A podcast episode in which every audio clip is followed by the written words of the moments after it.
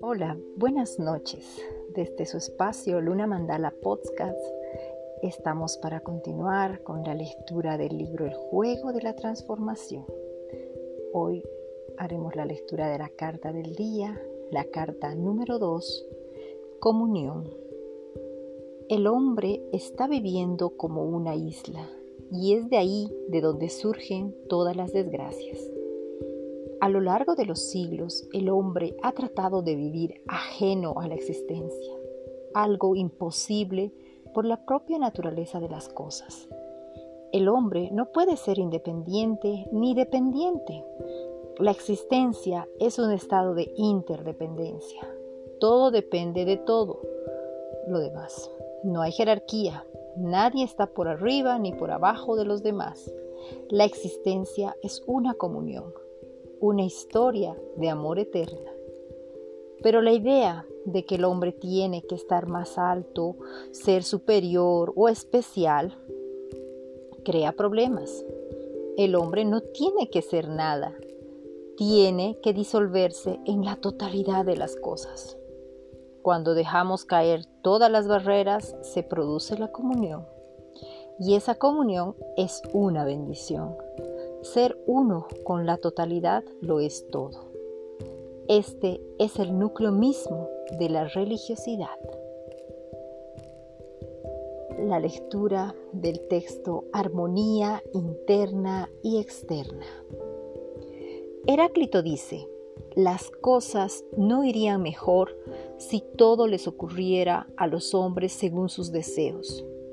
A menos que esperes lo inesperado, no podrás encontrar la verdad, porque es difícil de descubrir y difícil de lograr.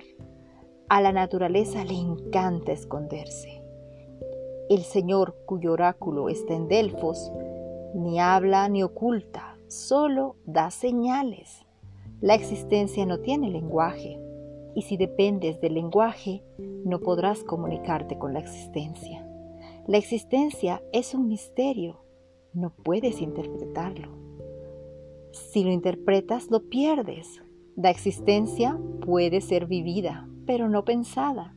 Se parece más a la poesía que a la filosofía. Es una señal en una puerta.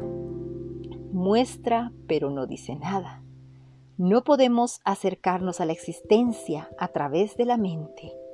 Si piensas sobre ella, puedes seguir pensando, pero por más que lo hagas, nunca la alcanzarás, porque el propio pensamiento es la barrera.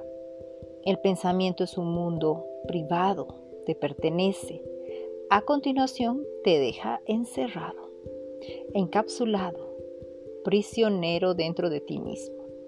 Si no piensas, dejas de ser, dejas de estar encerrado, estás abierto, te haces poroso, la existencia fluye dentro de ti y tú fluyes en la existencia. Aprende a escuchar. Escuchar significa estar abierto, vulnerable, receptivo, pero de ningún modo significa pensar. Pensar es una acción positiva. Escuchar es pasiva. Eres como un valle que recibe Eres como un útero que recibe. Si puedes escuchar, entonces la naturaleza habla. Pero sin lenguaje, la naturaleza no emplea palabras. Entonces, ¿qué es lo que usa? Como dice Heráclito, usa signos. Vemos una flor. ¿Cuál es el signo que contiene? No está diciendo nada, pero ¿puedes realmente afirmar que no dice nada? Dice muchas cosas, pero no emplea palabras. Es un mensaje sin palabras. Para oír lo que no tiene palabras, tendrás que abandonar las palabras, porque solo lo similar puede oír a lo similar.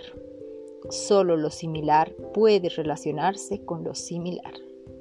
Cuando te sientes junto a una flor, no seas una persona, sé una flor. Cuando te sientes junto a un árbol, no seas una persona, sé un árbol. Cuando te bañes en el río, no seas su nombre, sé el río. Entonces recibes miles de señales.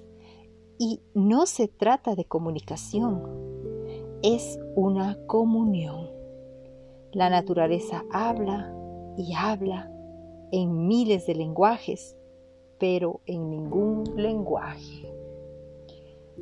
Bueno amigos, una lectura muy, muy linda y una reflexión muy profunda en este momento, en este tiempo en el cual estamos eh, dándonos cuenta de que necesitamos otro tipo de relacionarnos, otro tipo de ser humanos. Creo que es muy importante entender que no es lo mismo comunicación que comunión les dejo para que tengan un descanso reparador, para que las palabras que hoy hemos recibido comiencen a hacer esa semilla para que nos despierte las viejas memorias que necesitamos para este tiempo. Un abrazo y será hasta mañana por la noche.